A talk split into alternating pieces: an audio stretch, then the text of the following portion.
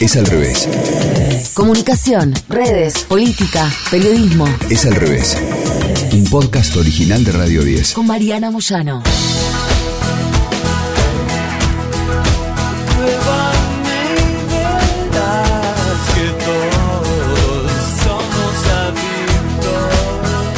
Pruébame y verás que todos somos adictos, cantaba Gustavo Cerati. ¿Todos somos adictos? ¿A qué? Fight the New Drug. Es una institución, se traduce su nombre como Lucha contra la Nueva Droga, y es una organización antipornográfica, sin fines de lucro, con sede en Utah, en Estados Unidos. El grupo fue fundado por un grupo de mormones entre los que estaba el líder Clay Olsen. Se niega la conexión formal con los mormones específicamente, pero obviamente ha sido desacreditada esta institución por este motivo. En 2009 se formó este grupo y tuvo mm, algunos apoyos de funcionarios públicos importantes. Lo que ellos plantean básicamente es que la pornografía puede ser una droga y dicen que hay que tratarla como si fuera lo que consideran que es un tema de salud pública. Es un grupo que claramente hace campañas muy fuertes en contra del modo en que los jóvenes sobre todo están consumiendo pornografía. En una campaña fuerte que hicieron en 2015, publicaron carteles publicitarios en toda la zona de la bahía de San Francisco que decía Porn Kills Love. La pornografía mata el amor. Lo que dice este grupo es que entre el marketing, la venta de productos y la presencia en redes sociales está creciendo como nunca antes. Es al revés. Utah, sabemos, es el lugar donde transcurren todas las películas y las series sobre los mormones y que nos dan morbo y curiosidad en muchos casos. Gary Herbert, gobernador de ese estado, había dicho en 2010 que no entendía cómo la campaña de esta organización, Fight the New Drug, no era una política impulsada por el gobierno federal. En The Atlantic, por ejemplo, James Havlin dijo que el enfoque que tenía este grupo era algo que no estaba basado en hechos, que era una construcción absolutamente ideológica y que las evidencias entre el vínculo entre la pornografía y los resultados negativos en la salud no eran concluyentes. Samantha Allen en The Daily Beast dijo que el mensaje del grupo estaba muy cercano a la pseudociencia y que no podía haber nada concluyente a partir de lo que decían. De hecho, lo que dijo es que la campaña que estaban haciendo era una continuidad de la influencia de los mormones en cuestiones sociales y que eso era preocupante. En un trabajo publicado en The Salt Lake Tribune, un grupo de terapeutas sexuales dijo que lo que esta organización hacía no tenía ningún argumento sólido porque además los que estaban ahí no eran ni profesionales de la salud mental ni de la salud sexual, ni tenían la formación suficiente como para afirmar cosas así. En su página web cuelgan, por supuesto, algunos estudios donde indican que se ha demostrado que el consumo de pornografía genera individualismo, rompe relaciones y hasta quiebra la sociedad. Suben algunas estadísticas y dicen que la mayoría de los chicos, de los niños, de los jovencitos hoy, están expuestos al porno desde los 13 años. Un 84.4 hombres y un 57% mujeres.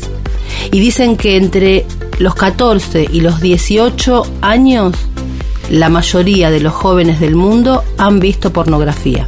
Plantean también que lo que termina sucediendo con quienes consumen mucha pornografía es que al principio lo encuentran atractivo como un primer acercamiento a lo sexual, pero después cierto acostumbramiento a ese tipo de videos los lleva a que nada les alcanza y terminan necesitando para pensar en el sexo la violencia sexual.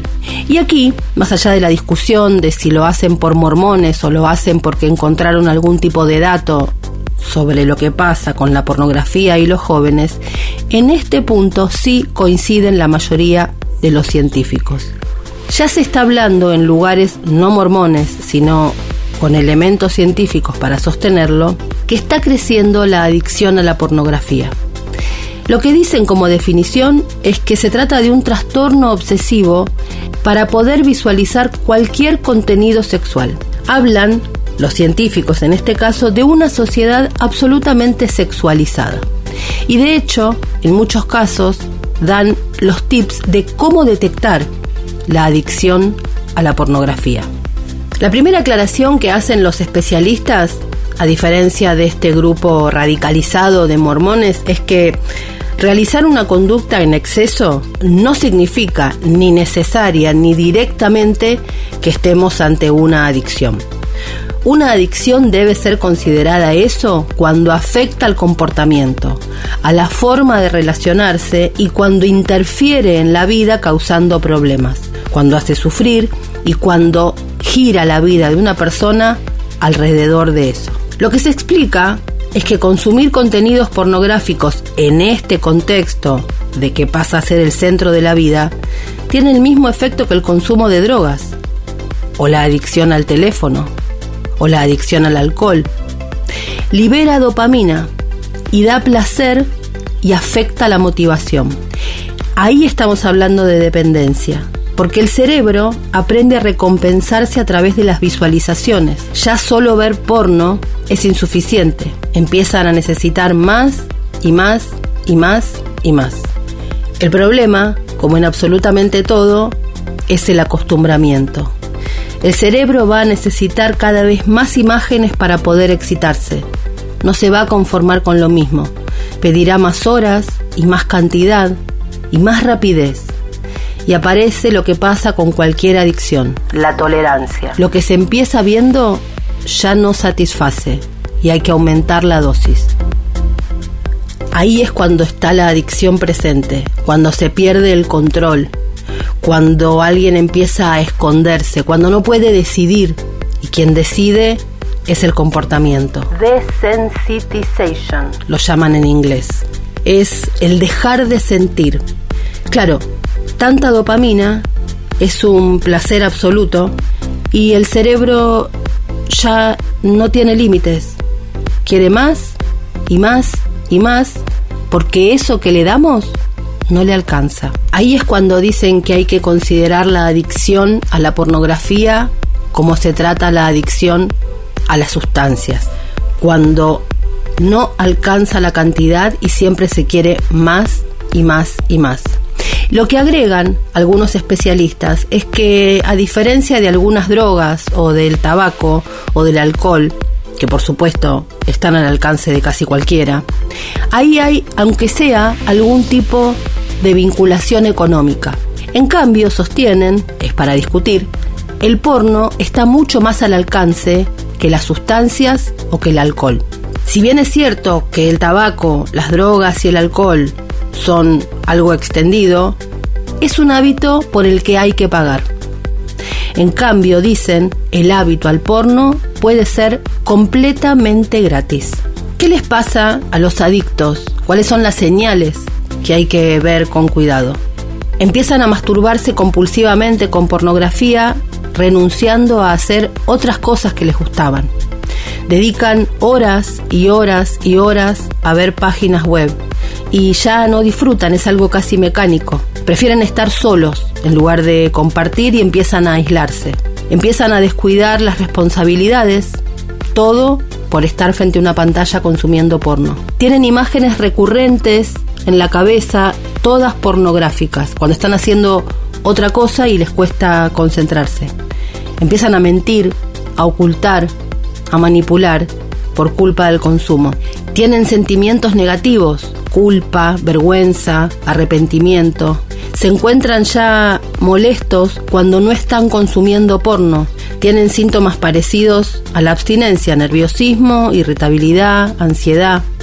Se encierran a ver porno para sobrellevar problemas o malas noticias. Esto obviamente cambia la forma de vida de estas personas. Pueden terminar separándose de sus parejas, eligen estar solos porque ocultan. Incluso pueden tener disfunciones sexuales porque la persona no los excita de la misma manera que lo que ven en una pantalla. Empiezan a sexualizar, a cosificar a los demás y pierden la relación ordenada que pueden tener con el vínculo con otra persona. Problemas familiares o legales incluso, algunas personas llegan a eso. Discusiones y la sensación de haber tocado fondo.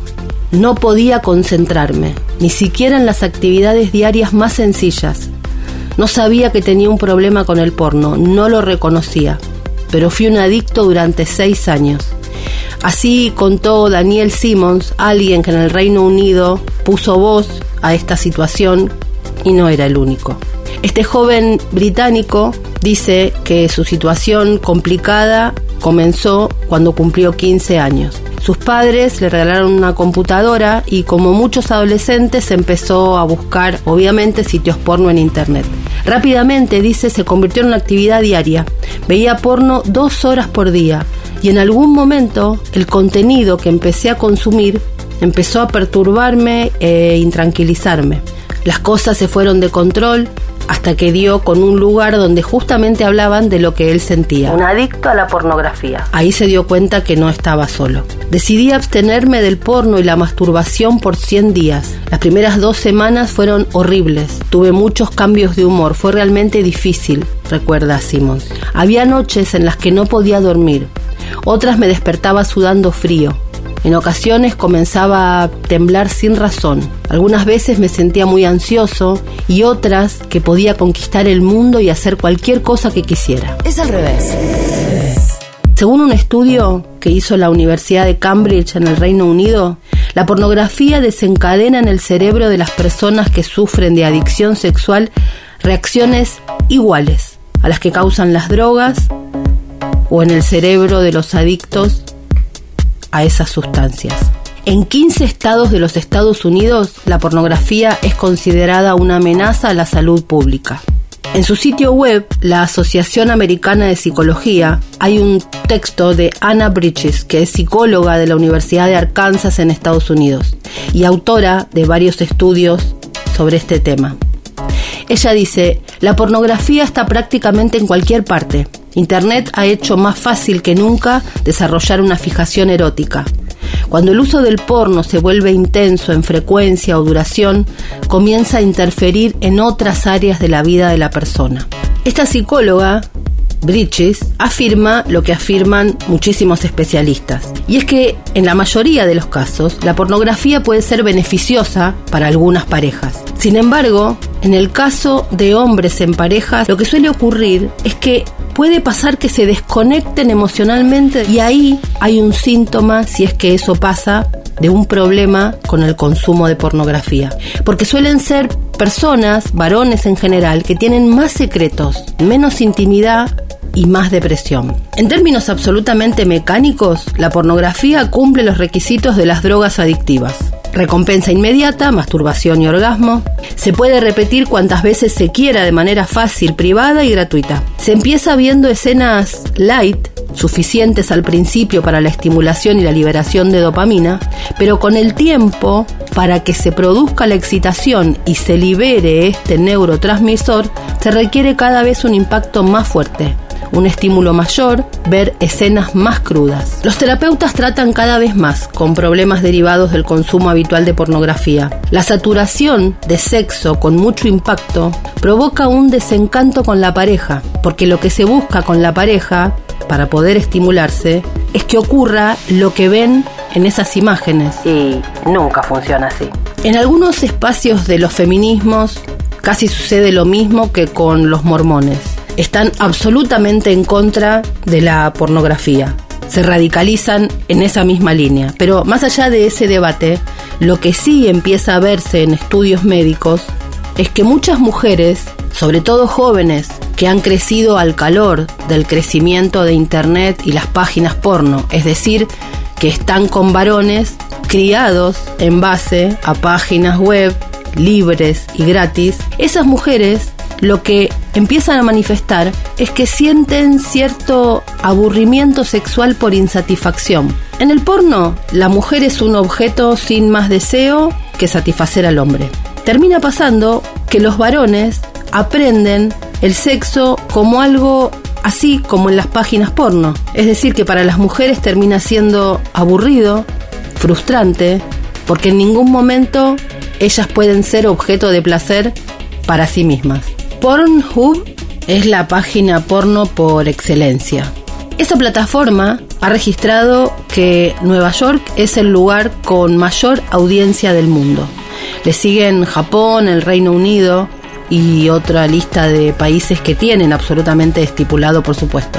Dice que las mujeres cada vez acceden más a este tipo de plataformas. Hay un 3% más de usuarias respecto de los años anteriores cada año. Va creciendo sobre todo en países como Filipinas, Brasil, México, España, aunque al tope están algunos de los países más desarrollados. La lista es en este orden. Los 20 países con más tráfico de Pornhub son Estados Unidos, Japón, Reino Unido, Canadá, Francia, Alemania, Italia, Filipinas, Australia, México, Brasil, España, Países Bajos, Polonia, India, Ucrania, Tailandia, Rusia, Argentina y Suecia. Obviamente que el problema no es consumir material pornográfico. Es como tomar alcohol. La mayoría de las personas puede hacerlo sin tener ningún problema. El tema es observar cuándo la situación se apodera de la vida de una persona. Todos reconocemos que el alcohol o las sustancias pueden generar algún tipo de adicción, pero nos cuesta todavía reconocer que algo vinculado con las pantallas también puede generarnos una adicción. Y en el caso de las páginas porno, el problema es que no podemos terminar de ver que el sexo se ha convertido en un chispazo, en un segundo, en apenas un momento de intercambio de energía casi exclusivamente genital. Escuchaste Es al revés.